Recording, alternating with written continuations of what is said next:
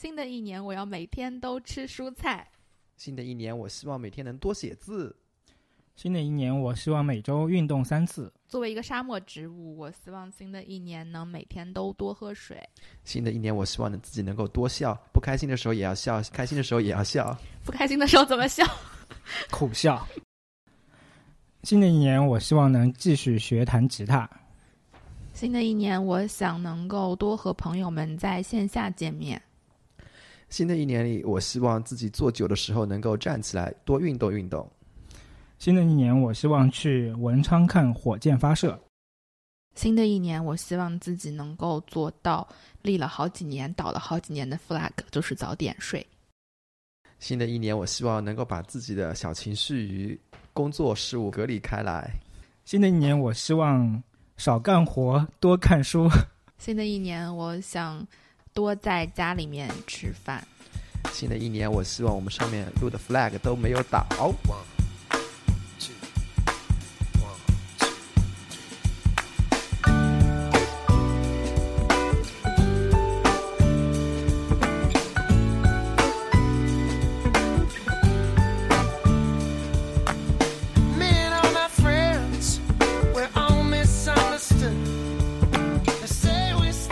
大家好，欢迎收听新一期的《有朝一日》，我是小六，我是来立 flag 的阿路，我是玉林。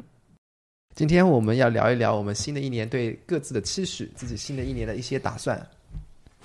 嗯，对，就是嗯，flag 虽然年年立、年年倒，但是每年年初立 flag 似乎是一个必不可少的仪式。对，必须要立起来，不然年底都没有什么可倒的东西。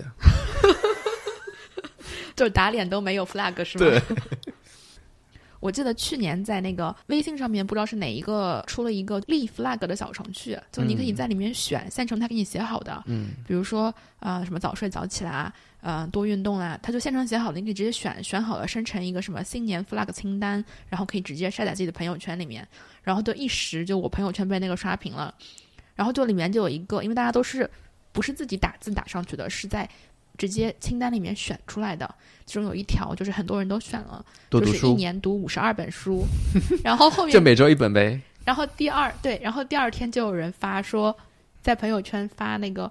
计划一年读五十二本书的人，你们是基本上不会读的。他们说你们是不是没有算过，这是一周一本啊？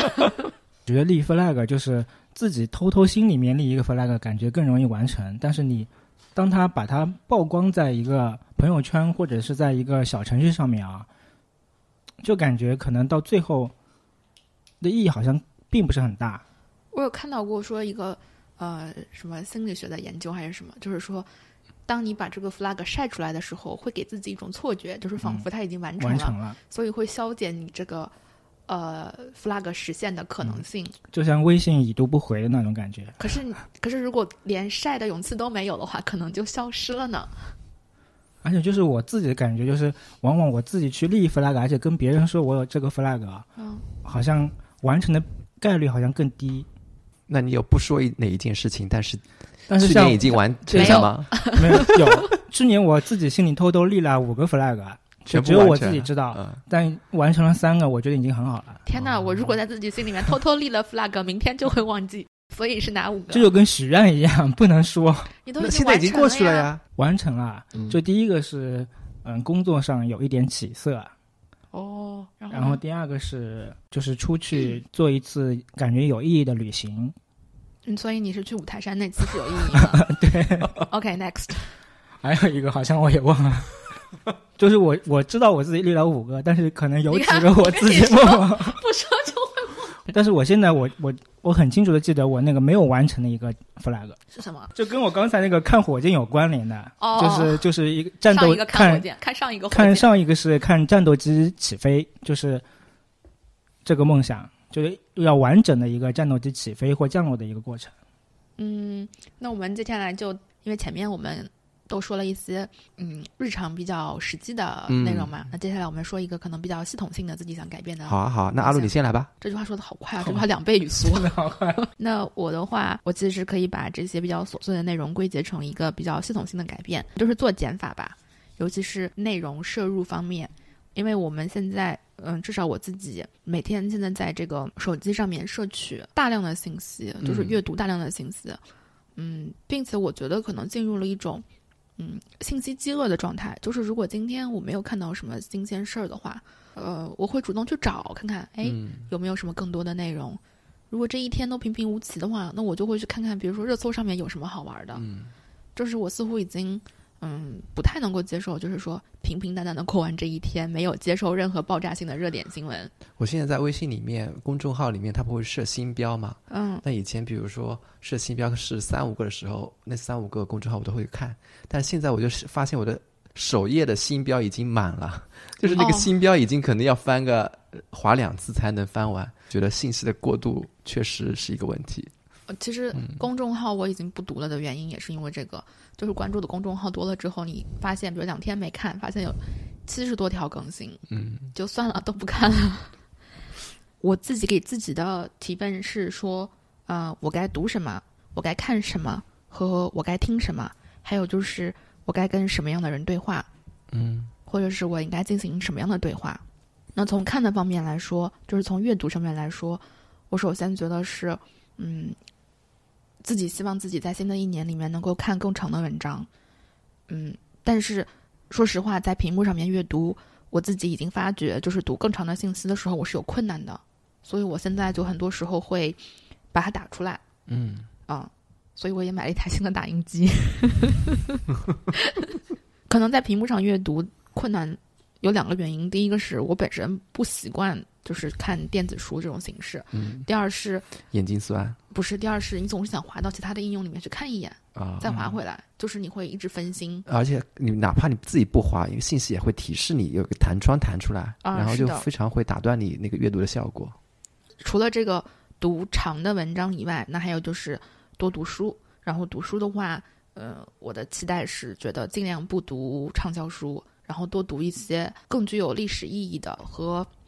嗯，怎么说呢？呃，我的一个选品的标准就是说，如果作者已经去世了，但是作品还一直在翻印，就是它不是书封面能看到它是第几第几次印刷吗？更新的版本。对，那说明它一定是一个经得起时间长河考验的留下来的东西。然后从我看什么这个角度上来说，嗯，我的。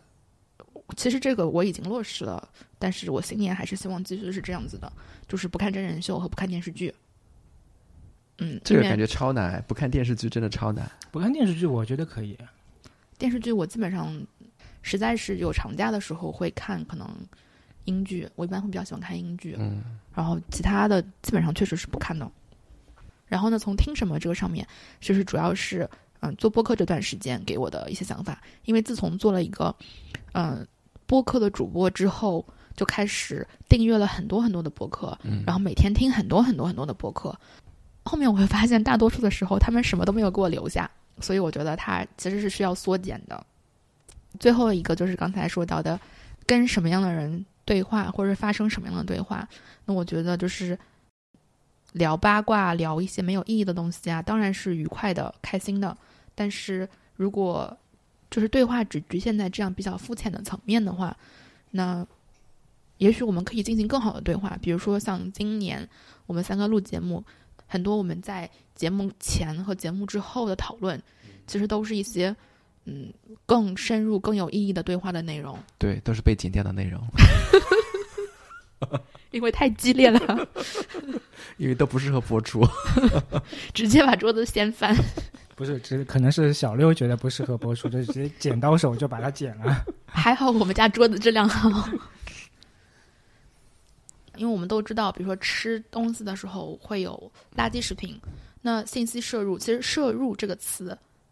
就有点像吃东西营养摄入。嗯啊，信息摄入也应该分清楚哪些是嗯垃圾信息，就是它可能无用使你快乐，但是你不能依赖它生存。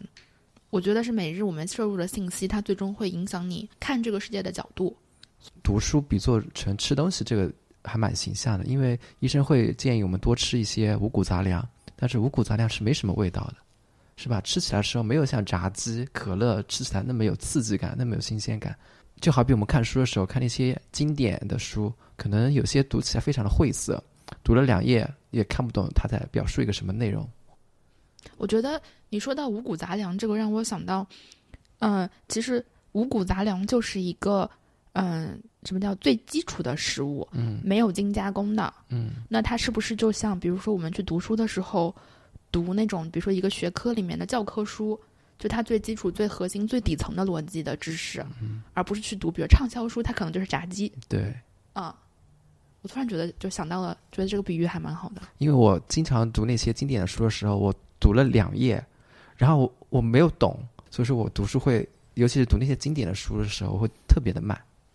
我觉得是这样的，阅读的过程是快乐的，但是就是当他在尝试拓宽你的认知的边界的时候，你其实会有一些痛苦的感觉是或者挣扎在其中的，嗯不是一个完全很顺畅的、没有摩擦力的这个过程。嗯就像刚才阿鲁说的一些畅销书啊，包括一些畅销的小说，嗯其实像像畅销的小说，包括在手机软件上面，就是很多广告都是一些畅销的小小说来吸引你去下载这个阅读软件。嗯，但其实这些小说的话，相当于都是在你的认知之内的，你读起来也非常轻松，嗯所以就会更吸引更多的人去看。但是像那些教科书啊，或者是本身超出你认知领域的这些书，读起来虽然晦涩，但是一旦你能够发现它其中的一些深刻的东西，你感觉收获可能会更多。而且读经典书，我觉得有一另外一个好的方面就是，你会发现你自己人生中慢慢悟出来的道理。哇，原来两百年前那个人跟我想的一样，他而且解释的比我更通透。是的，经常就是看一些很经典的书的时候，我会翻到前面的枫叶去看它第一次出版是在哪一年，嗯然后发现。天呐，几百年前就有人说过这个话了，为什么我今天还在就是说自己尝试去总结？他明明已经告诉你了。嗯除了要给自己的信息摄入做大量的减法以外，我觉得还要把自己的人生目标，或者说至少是一个五年期的人生目标的优先级排出来。嗯，我越来越多的遇到身边的很多人对自己的生活状态都觉得挺乱、挺迷茫的，然后我就会怎么说呢？你就要弄给自己弄一个十四五规划了。十四五规划，就是一旦一个目标设定好之后，就像你出门开车一样，你导航设定好目的地之后，你就知道自己的路线是什么样了。嗯，在这个过程当中，你即使比如说多绕了一条路，多拐了一个弯儿，或者这里堵车不通，我走另外一条路，但是我始终都知道自己的目的地是去哪儿，而不会说。哎，别人就是这些人，哎，他们去那边了，那边是什么好玩的，我也去看看。哎，他们去这边了，这边是感觉也挺好的，那我也去看看。嗯，就不会再陷入这样的困境。就是说，忙碌不等于有效的产出，也是。如果你，如果我自己陷入一个过度忙碌的时候，可能是我正在尝试同时完成好几个不同的呃目标，可能我同时尝试工作上面好几件事儿都在多线程的完成。那这个时候，一个有效的解决的方法，可能就是说，我要排出来我的优先级，我到底要专注于做哪件事儿。放在工作上是这样的，放在人生里面也是这样的。信息和内容阅读摄入这方面的话，就是把一些不好的信息排除掉。那在设立目标这一方面的话，就是把一些自己不需要的，就是一些东西其实是我不需要的，把它拿走，只去专注那些对我真的有意义和我真的需要的。在这样的减法之后，我觉得可能会有更多的时间做一些，比如说休息。就是你们有没有尝试过，就是把自己的朋友圈给关掉几天？我已经关了，你看现在是看不到别人的更新了，是吧？呃我不是，我是把那个提醒关了。对，就是啊小红不是说不点关掉不是说那个嗯红点关了，就直接把那个看朋友圈的这个功能，朋友圈的这个功能给关掉。没有，看来玉林有体验过，来说一下你的感觉。啊，就是我感觉，就自己如果是就我自己设想，就是可可能偶尔几天就是不去看朋友圈，嗯，然后有几天的话，我感觉其实我的生活，包括我的嗯自己的体会，就完全没有改变。就是你看不看朋友圈，其实不会影响到你自己的信息的摄取，包括你对这个世界的认知，反而你感觉世界一下子变得很轻松。而且我觉得，就像我一开始说的那一句，就是新的一年跟朋友多见面。嗯，朋友圈仿佛给了你一种，就是说你已经跟朋友的状态，嗯、catch up 了，就是你知道他最近在干什么，然后就消解了你要跟他去见面或者叙旧的这个意愿。嗯，就感觉他在做什么，其实你都知道，啊。但实际上面你又不是特别了解他，他到底为什么要做这些哎，是的，啊、刚才为什么说做了减法之后，我能解放自己更多的时间和精力去休息呢？是我是最近一段时间在跟我的咨询师，呃，面对面的过程当中，我突然发现，其实我们的生命里面很少有人会坐在那边专心的看着你，听你讲一个小时的话，甚至我从来没有这样对我女儿过，我从来没有能够放下手里所有的事情，听她讲一个小时的话，然后我觉得这真的是一种极度的奢侈，就是有一个人放下来所有的东西。专心的听你说一个小时的话，嗯，因为它是收费的嘛。那你说，所以就如果不收不收费的话，说明更可贵啊。是的，是的。如果那如果比如说我对我的女儿，难道我不愿意做这种？哪怕我不收费，难道我不愿意这样做吗？但是实际上我并没有做到啊。对，所以我会在想，可能可以更有质量的做一些，比如说跟身边有意义的人的共同度过的一些时光。嗯嗯，就是我平时还会。把自己填的挺满的，就是时间上面也安排的挺满的。但是我想提醒自己，就是说，忙碌不等于有效率的在做事情，或者忙碌不等于产出。嗯。所以我的几个具体的操作，做减法的操作，咔咔咔咔咔，开始了。就 跟你的剪是你的剪刀手嘛？先删手机 APP，从三百个删到五十个。因为现在那个最新的那个 iPhone 系统是可以把那个 APP 就是，嗯，首页上面就是这些，然后剩下的就就全部在，全部是不在首页的。其实全部都不在首页了之后，你就会发现有一些 APP 你就根本没有想起来过你还有这个 APP。嗯。啊，然后我觉得这样的就可以删掉了。但有些 APP 你也不能删。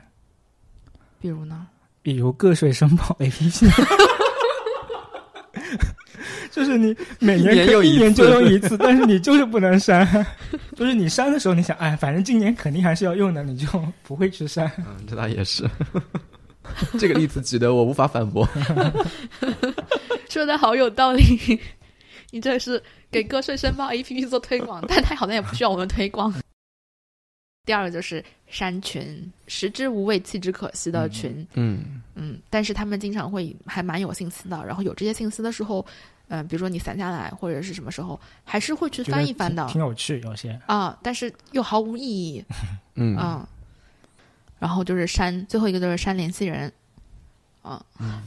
但是我从来不删联系人。是你是说手机里面通讯录的联系人，还是微信联系人？微信啊啊啊，就不要跟我发消息。就是我从来不会删，就是原来 QQ 啊，包括现在的微信，我从来不会去删联系人。我经常删联系人。说不定明天就把你删了。阿路是有一个两百人的名额限制的，嗯，超过两百就开始删。嗯，嗯，上学的时候，我们其实那几年的状态是每天都在摄入高质量的信息，有比如说高质量的人和我们谈话，就是比如说老师啊、讲师啊，还有请来的一些那种讲公开课的那些嘉宾们，嗯，每天都在学最值得学的内容，然后还经常要写作。我觉得写作是一个非常非常好的那个思维的训练，就是你怎么把你的这些碎片的东西整合，有逻辑的整合在一起。但自从我们离开学校之后，我们基本上就离开了长篇的阅读，离开了学习让我们觉得难的东西。我们日常就算是看一些东西，也都是，嗯，怎么说呢？不不会让自己觉得很难的那种程度，不伤脑的。对。然后我们也离开了去不断的思考和创新和产出。新的想法，因为很多人会觉得我工作已经很累了，然后我就想放松一下，所以说这也就是说为什么贺岁档的时候喜剧的票房会远远高于一些历史题材的剧，因为你自己自主角度你是不会去就是一个劲的去突破自己，包括学那种很难的东西的。嗯，就像那个成年人我学吉他，就是没有人来督促我的话，我可能就是去年下半年就三个月就没有碰吉他。就最后一个季度太忙了，是吗？就是三个月，因为当时就感觉自己台阶下，就自己是没有那个进步的空间嘛，就肯定要靠，因为要靠练，靠熟练嘛，你才后面有更大的突破嘛。嗯嗯。然后前几天才今年第一次又去摸了摸那个几根弦，所以我觉得对于这种比较难的事情或比较专业的事情啊，就没有如果像学校里面老师来给你布置作业，嗯，或者有人来监督你啊，确实就从自觉性的角度确实很难去完成。嗯，就有点像垃圾食品，它虽然没有营养，但它使我快乐。嗯嗯，就比如说看一些没有太多意义的娱乐的信息，它可能虽然不使我进步，但它也使我快乐。嗯嗯，对于我来说，我会觉得我没有办法依赖垃圾食品生存，我的身体需要摄取一些有营养的东西。嗯那在内容的摄取上面来说，我觉得可能也是这样子的。我觉得很多人，至少我自己在离开学校之后的很长一段时间里面，是走下坡路的，就是我自己没有能够保持像在学校里面那样，这种学习的紧迫感。对，就是自己没有那种进步的节奏，就完全脱离了那个节奏。嗯，那现在还就是挺想能补回去的。其实刚才阿路说的这些方面，我觉得有一个非常好的启发，就是，嗯、我们沉迷于娱乐节目的时候，我们总觉得那就是生活给我的一点快乐。但是有一些是在公共的认知边界以外的，那些人的发声没有被大家听到。当你真的沉下心去听他们的思想的时候，你会觉得豁然开朗。因为像今天我来录节目之前，我刚好看了一个陈嘉映老师的一个访谈，在公共话语体系里面，陈嘉映老师基本上是被排挤在外的。但是他哦作为一个非常著名的哲学家，他的声音理应被更多人听到。我的一个感觉就是，经常听这种就是他们活得很通透的这样的人讲话的时候，会让你觉得你有很长期的一些困惑。嗯、哦，原来可以这样想嗯啊、就是刚才听了阿路的一个减法，我就觉得对我很有启发，所以呃，我的内容就是其实是一个呃自我认知的一个加法。其实我们方向都是一个自我认知，就是怎么样更好的实现自我认知。但他强调的是在吸收包括学习上面的一个减法。那我想说的是，在表达输出上面能够有一个加法。嗯因为我现在越来越感觉到，就是我们在表达上面，包括原来的从写信，就互相之间写信，到后面的短信，到现在的微信，可能你就是到已经压缩到一个表情包的一个交流。就从这样的一个表达上面来看，我们可能现代人随着这种通讯技术的进步啊，就表达的越来越简洁简单。就是为什么我会就是想到这个写信，就是包括我们互相之间的这种文字的沟通就越来越少了啊。嗯就是因为最近就是傅雷家书嘛，大家也是一个热点，因为傅聪在英国得新冠去世了，所以大家又翻出来就是嗯、呃傅雷以及傅雷家书的一些往事吧。所以我我那个我们其实不是最近也都看了那个傅雷家书嘛，嗯，我们三个人，所以我看了傅雷家书以后，我就就我有两点就是非常感动吧，就一点就是说，就是在两个国家就是通讯或者是嗯、呃发信息都存在这么远距离的情况下，又没有一封信就是要远渡重洋、翻山越岭，就是傅雷可能要等待两三个月才能收到一个傅聪的回信。嗯。然后包括嗯、呃傅雷在被打成右派以后，就包括那个傅聪就是所说的嗯、呃叛逃英国，就这个中间其实有差不多很长的时间他们是不能通信的，嗯。就是父子之间包括母子之间是完全隔绝开的，嗯。就是这个时候就是可能我们现代人是很难想象的。嗯，现在也有一些嗯批判傅雷家书的一些人的声声音嘛，嗯。有一点就是说啊，傅雷怎么这么琐碎的，就是连他儿子在跟别人见面的时候脱衣服，然后要不要把那个围巾摘掉，也要说一说。然后包括去一些家呃英国人家里啊、那个外国人家里做客，你要注意些什么，都说的很详细。像傅雷，他可能三四个月才能写一封信，他可能要竭尽所能的把他一些所有的关心跟唠叨，都凝聚在同一封信里面。嗯而且刚才阿路说了，就是说纯粹听某一个人听他女儿去跟他，就是说一个小时，就是非常难得。嗯嗯、但是他傅雷他可以通过写信，就是他把一些自己艺术方面的一些观点，包括音乐啊、美术的一些观点，都融入在里面。其实这些就是类似于他把一些面对面应该倾听的或者诉说的一些对艺术的理解，全部融入到这个书信里面。嗯那不管他那个教导方式可能是有问题啊，但是我觉得他这种交流的方式，其实对我们现代人来讲，其实也还是有一些嗯可以学习的一些地方的。嗯因为很就是父母父母之间跟子女之间有这种艺术的专业的交流是很难得的。真的很难得，尤其是你自己从事的职业，你父亲刚好也了解，能够相互探讨、相互对话。所以你的 New Year's resolution 是要给我写信吗？以后不发微信了，就是以后 还是给自己微信联系人里面的每一个人写一封信不。是以后就是给阿路阿路周三录节目，先写封信过去。周三都没收到，那你要寄顺丰啊？这个不能顺丰，一定要邮政、邮局、邮政。天哪！要该邮戳的那种啊。嗯其，实有很多，我我很讨厌，就是对方回一些，他如果回一个嗯，就只有一个字嗯，我觉得微信上面的快哦，就是就感觉现在，我觉得像打地鼠一样的。就是感觉在消消乐，就是你有一个微信来了，你要把它消掉。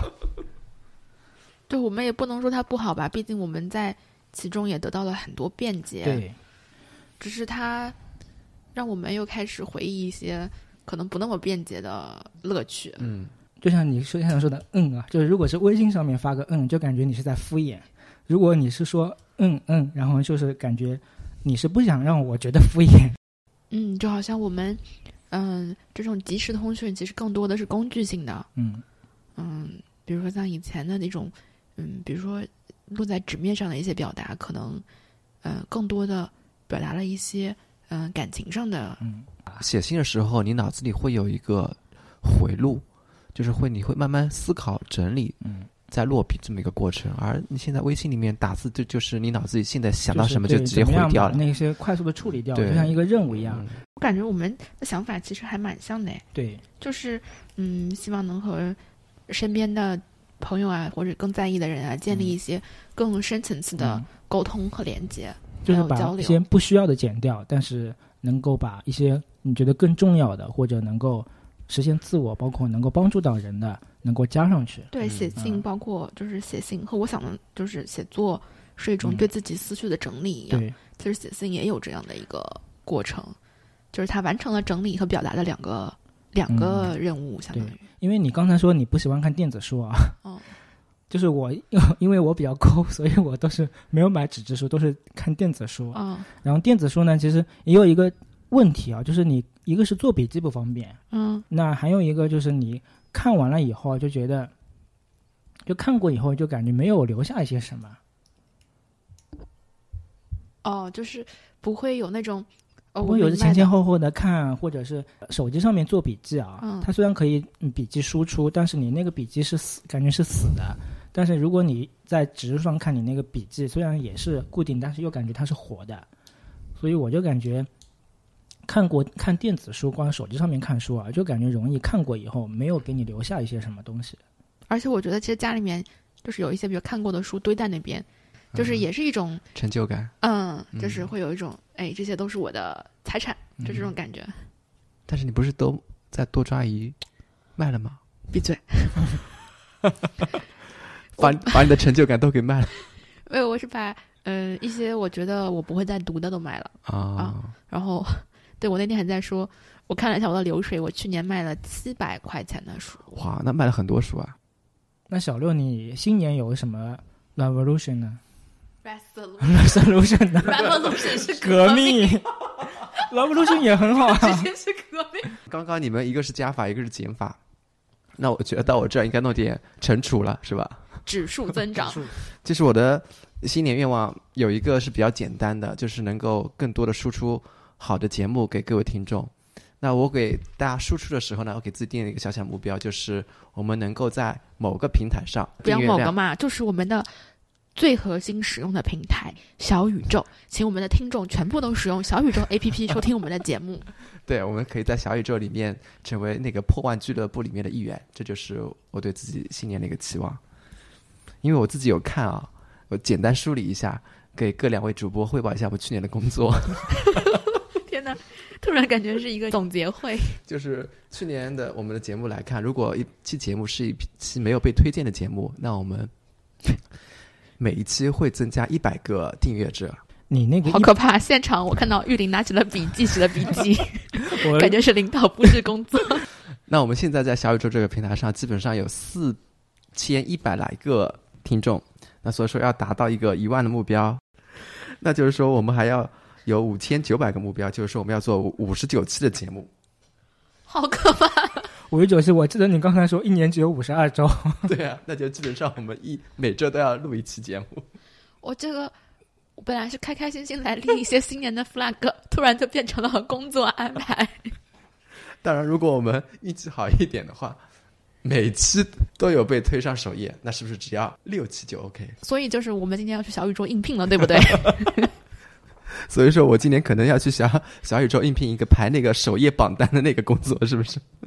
当然，这上面只是一个自己给自己一个 KPI，只是希望自己有一个牵引的动力。那具体到我们应该怎么来输出我们自己好的内容，我觉得又拆分了两个小点。嗯，第一个呢，就是要我们要不断的输出的同时，肯定是要有不断的输入。那输入的方式，刚刚嗯，阿路和玉林已经聊了一些，比如说要多读书。那对于我而言，相对于读书的话，我自己可能对访谈这一类更有兴趣一点。感觉每一个人的生活故事都是非常新鲜、独立、有故事的，就非常的生动。可以给大家透露一下，现在小六每天都会面采访出租车司机。对我最近有采访几个司机，然后印象还蛮深刻的。因为第一个，最近疫情不是又起来了嘛，嗯，然后政府不是鼓励大家能在异地过年嘛？就是你在哪个城市嗯工作，那你就在那个城市过年。嗯那我前几天碰到一个司机，他就是说他已经两年没有回老家了。那第一年的时候是由于工作的原因，那第二年的时候呢，就去年那一年、嗯也是由于疫情的原因，他没有回老家。今年因为疫情又起来了，政府又是鼓励大家在异地过年，那他就比较有点不开心，因为他现在去回一趟老家，虽然说有绿码，但是那个农村里面还是要有十四天的隔离期。那他如果回杭州的话，也是有一个十四天的隔离期。那他一来一回，实际上就是有一个月的时间就已经过去了。那这、哦这一个月的话，他要交嗯班费之类的，好像说是四千块钱。那他自己这四千块钱是实打实的损失，因为他就希望说，嗯，政府在鼓励的时候能有相应的配套举措也一并跟进。嗯嗯因为，嗯，说实话，我们疫情影响最大那一批人还是那些，嗯，在为城市默默付出的那些员工，嗯，他们牺牲了很多，其实我觉得，像平台确实应该给就是继续留在当地，嗯，不回老家过年，在当地给人提供便利服务的啊，嗯，应该会有一些激励的措施啊，包括一些福利给到这些普通的劳动者。嗯，因。为现在就是政府其实也鼓励企业，就是说能够有一些给企业的福利，能够带动他们留下来过年。嗯看来你最近这个田野调查做得很好吗？嗯，其实也没有很好，就是简单的跟他们聊一聊，因为我之前在看向标的访谈的时候，他就提到过一个消失的附近这一个概念。嗯哼因为向标他说，嗯，本来多个层次的个体中是有紧张和矛盾关系的，但大部分应该是整合在一起的。但现在它有个断裂，人们有时候关心自己纯粹原子性的个人，有时候会对很大的事件做很宏观的宏大的评论，但是对中间这一层，对附近，大家是没有问题。嗯，这让我想到就是，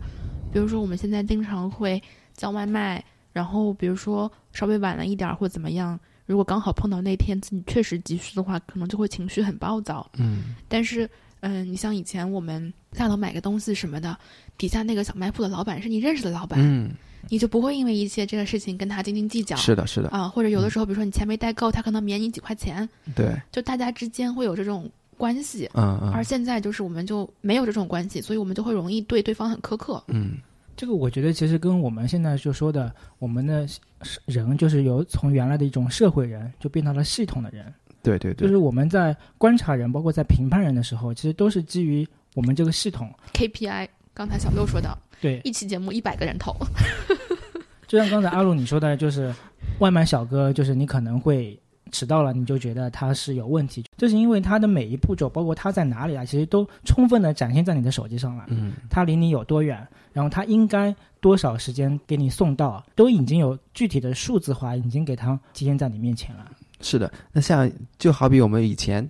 嗯，自己下班会会去菜场里买个菜，烧个饭。那你在菜场里这个环境里面溜达的时候，你就会跟小摊主或者说隔壁的邻居有一些沟通交流。那这就是一个很社交化、很生活化的画面。那你现在可能所有的一切都在电商平台里面就能操作完成。那你跟外卖小哥的沟通不可能有这么充分具体的。所以现在有一种说法，其实我觉得说出来也蛮恐怖的，就像这个嗯外卖小哥，包括滴滴司机，有没有感觉他是一种工具人，就包括我们自己坐在格子间的所谓的白领啊，就是工具人，就是跟原来在呃奴隶主的农庄里面收葡萄的那些奴隶其实差不多性质。就是如果你在工作之外什么都没有的话，那可能是的。就像刚才说的，滴滴司机可能他就是昼夜不停的，他就是开车然后休息，开车嗯休息。嗯那像我们虽然在嗯写字楼上班，但其实也差不多也是这么个过程。嗯，而且最可怕是每个人好像都自己完成自己的工作，因为大城市里面人口的积聚，然后工作的细分，科技的所谓的更迭，每个人只完成自己的工作那一部分，整个社会实际上是可以运转的，因为其他的工作环节其他人会完成，但这个环节之间里面。每个人只完成自己的工作，而对自己工作另一部分的人，他的关怀度，他对他的周围那一圈人的关心又比较少。就是我就感觉原来不是那个英国的英剧《黑镜》嘛，嗯它有一期就是说，就是人像像那个大众点评，就是给每个人身上就一看就是他有个几分几分几分分的。嗯嗯，其实像那个滴滴司机，包括那个外卖小哥，包括我们自己啊，其实都感觉就脑子旁边有一个显示器，就是你是多少分，你你要多少时间内到达，嗯，把东西包裹送到对方手上，哦你要在多少？时间完成我们手上的一个工作。嗯，就是因为它的系统系统化，包括那个可识别化、数字化，又把你人的属性其实已经越来越小了，反而是这种系统的这种属性可能就是感觉越来越冰冷的感觉。对刚才是说的是我们如何嗯做自己内容的输入这一方面。那我觉得相比于内容的输入，最重要最重要的一个点就是我们主播之间能够维持一个稳定的情感关系。没有啊，我觉得是因为我们关系好，所以才能够比较直接的，嗯，去探讨一些非常尖锐的问题。对对对，所以说我是非常喜欢我们彼此之间的生气这一份感觉的。所以我觉得就是我每次听到你们说我好气啊，就我真的觉得我好开心啊，因为现在什么鬼？因为现在敢愿意来跟你说我好生气啊的人是很少的。虽然我们这个台确实经常吵架，但是但是至少我没有多少可以吵架的其他人，啊，嗯，就是和其他人的交流都是很客气的。啊，吵架 可能表达的形式比较激烈，但是这确实也是我们和对方进行非常深入的，嗯、有实质性的内容的交流的一部分啊。嗯，每一次吵架我都会更认识你们一点，然后每一次吵架完以后，我就在想，就差一封绝交信了。不是，我是觉得，就是语言的表达能力我们还是欠缺。其实我是觉得现在就是说越来越减，越来越缺少针锋相对啊，嗯，就整个社会就是缺少这种针锋相对，特别是不缺，微博上不缺。因为微博是就是你你说的针锋相对，应该是线下的一些针我的锋相对。意思就是说，你实名的，嗯就实名的这种针锋相对，特别是当有一个话筒放在你面前的时候，你是不敢于去抨击，或者是去有很有锋芒的，嗯、告诉人一些观点的，能有一个互相针锋相对，包括呃在观点上面有不同的，其实都很难得的。对啊，所以说这就是我刚才说的，就是我们要珍惜自己的这份生气。嗯虽然你这个就是小六说的这一段，表面上是在说，比如说我们制定 KPI 啊，什么希望我们能有一万个订阅啊，但是实际上，嗯，做这个节目，包括他刚才也说到了这个内容的摄入，就是最早最开始，我们其实是抱着非常大的私心在做这个节目的。我们做这个节目，嗯的最大的私心就是说，它能促使我们一直往前走。嗯，首先我们是促使了自己的思考、观察、反思，和这个社会建立一些更深层次的连接，对很多话题去做一些更深层次的探索和思考。虽然说表面上看起来，比如说订阅是我们追求的一个数量，但是这个数量，嗯，其实是来自听众给我们的一个反馈，就相当于我们一个互动一样的。对就是你告诉我们用这个数字，你告诉了我们你觉得它好还是不好？对，用这个数字，你告诉了我们，就是说你希望我继续把这件事做下去。嗯嗯，好像我们今天三个人对自己这个新年的一些嗯、系统性的改变，的这个愿望当中，都包含了一个迫切的希望，就是希望人和人之间能够建立更深的连接。嗯不管是和爱人，像玉林说写信，嗯、和朋友，就是说对话对谈，还有就是和陌生人，似乎我们都更渴望嗯就是人和人之间的这个连接。嗯，而我们这种渴望，我觉得似乎也从某一个层面上印证出来，我们现在太缺乏了，就是我们已经饥渴了。嗯嗯，就是我觉得今天我为什么我们三个人会都会注意到这个问题啊？其实如果单从社会发展来看，包括一个是经济独立，一个是科技的运用啊，会科技就是把指标可视化，包括经济独立的话，你可能人与人之间的交流肯定会越来越少的，因为你独立了以后，经济独立了以后，你对其他人的依赖度会更低。嗯所以说，从社会发展来讲，人和人之间的这种嗯、呃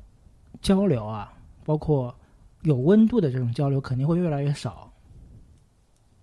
包括大城市之间，你在大城市里面虽然是嗯、呃看上去这么多人，但是你在人群中其实是越来越渺小，越来越冰冷的。对，越来越沙丁。嗯，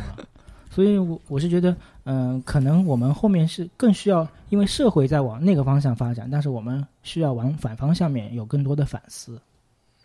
我看到今年今年年初，就是一月一号的时候，我看到好多人，嗯，写说新年希望，嗯，健健康康的。嗯嗯，我觉得以前感觉就是说身体健康像是，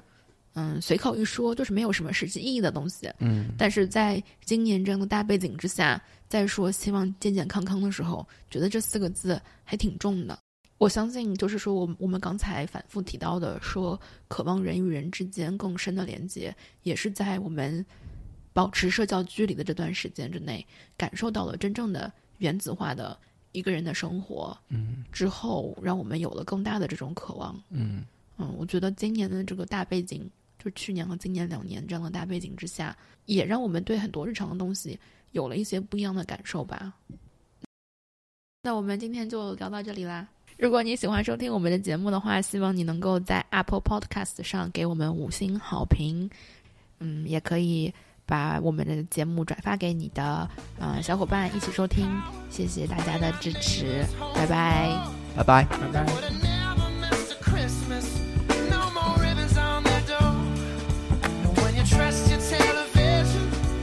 What you get